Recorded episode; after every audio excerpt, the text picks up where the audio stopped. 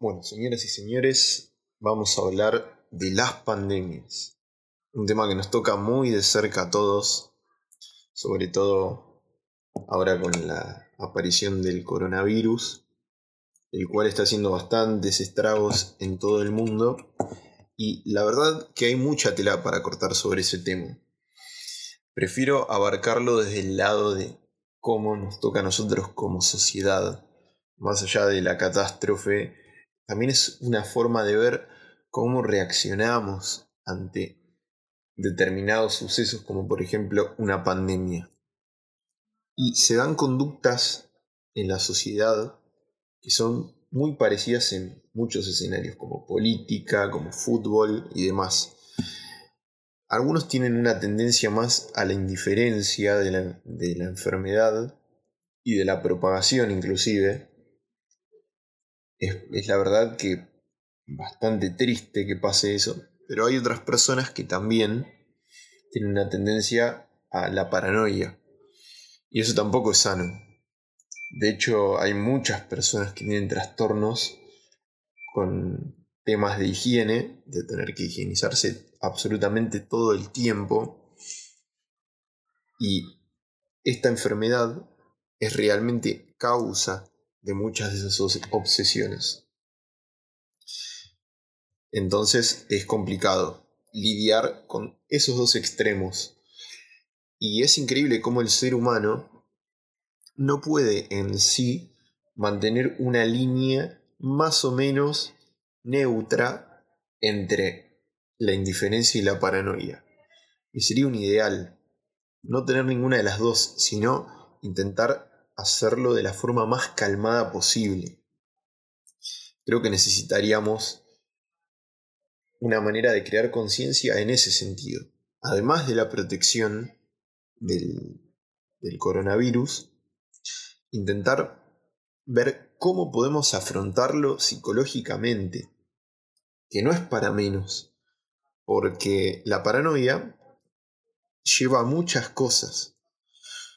Como todos saben, hay un montón de supermercados que se quedan sin comida y que se queden sin comida y que lo anuncien en las noticias genera que se queden con menos comida todavía. Porque claro, la gente al ver la noticia dice, hay una compra masiva de alimentos y me voy a quedar sin alimentos. Entonces voy a hacerlo yo también. Y es una reacción en cadena imparable que está causando mucho mal y que en sí no beneficia a nadie, como también el consumo de alcohol en gel o demás productos para higiene en farmacias, el hecho de que vos te compres 70 alcohol en gel no va a hacer que vos no te contagies del coronavirus, porque otras personas se van a quedar sin poder higienizarse por tu culpa personas de tu barrio, en caso de que, cumples, de que compres en tu farmacia local, y esas personas quizá pueden contagiarse, tienen contacto con vos al estar cerca, y no vas a salvarte solamente por comprar más alcohol en gel. Entonces es un pensamiento un poco erróneo que estamos teniendo sobre este tema.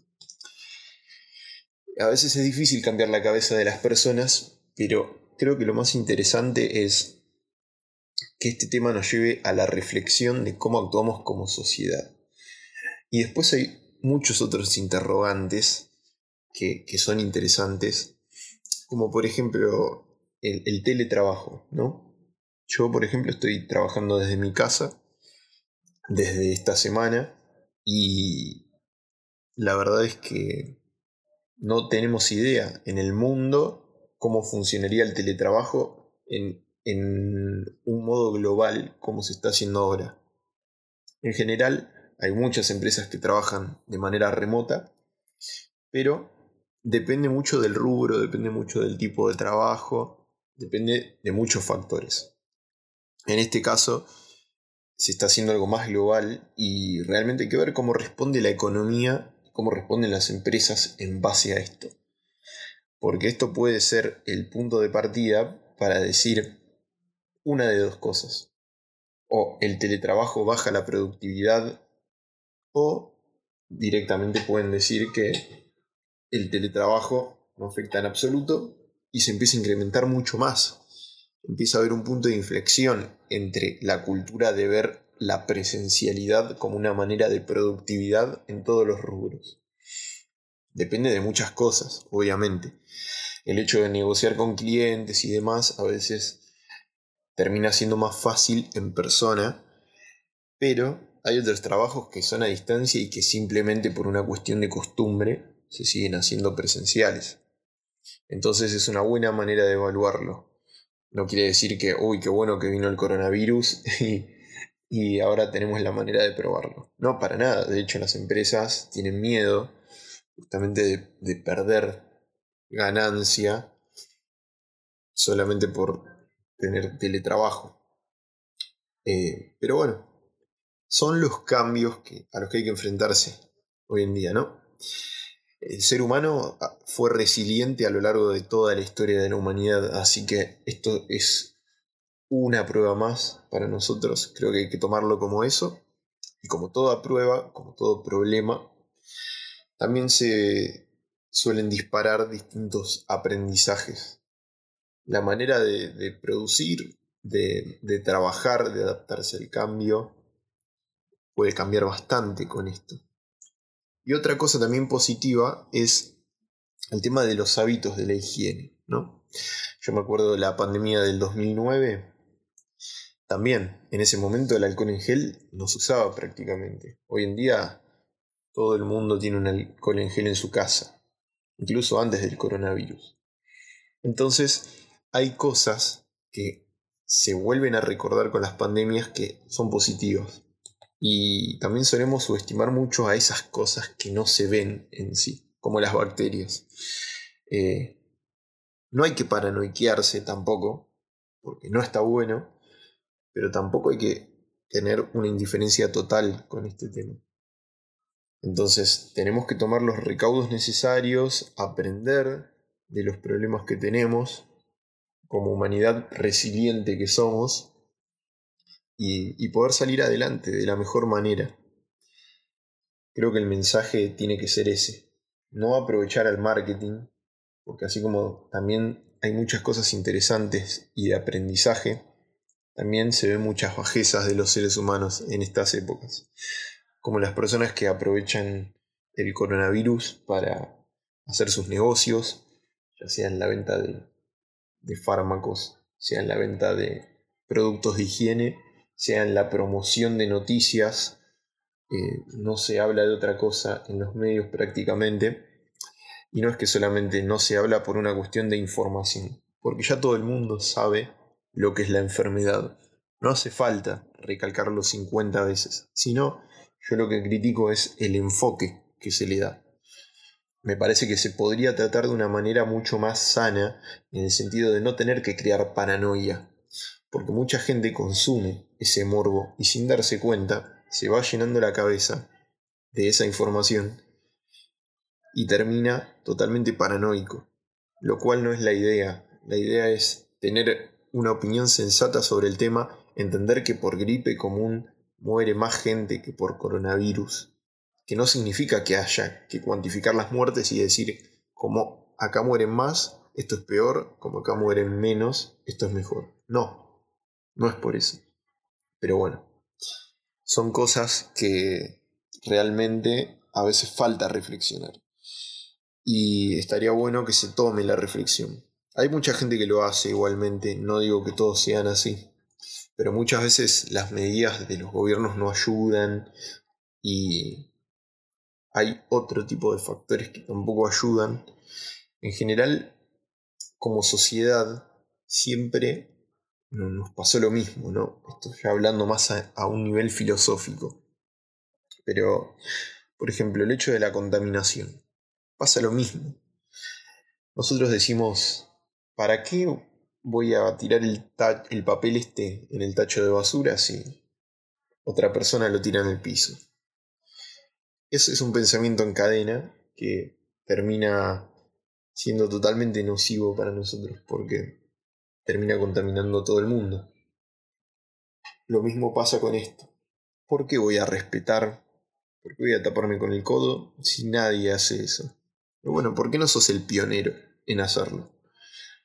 Me parece que sería bueno que adoptemos eso, una actitud más de pioneros, no de esperar a que el otro lo haga para yo hacerlo. Porque ese otro no, no, no depende 100% de vos. Para ese otro, el otro sos vos, si te pones a pensarlo.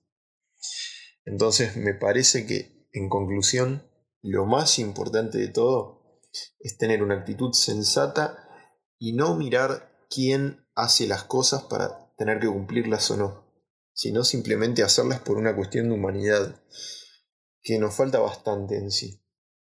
Creo que esto pone en jaque a, la empatía de la humanidad, así como muchos otros temas, como el calentamiento global y las medidas que tomamos.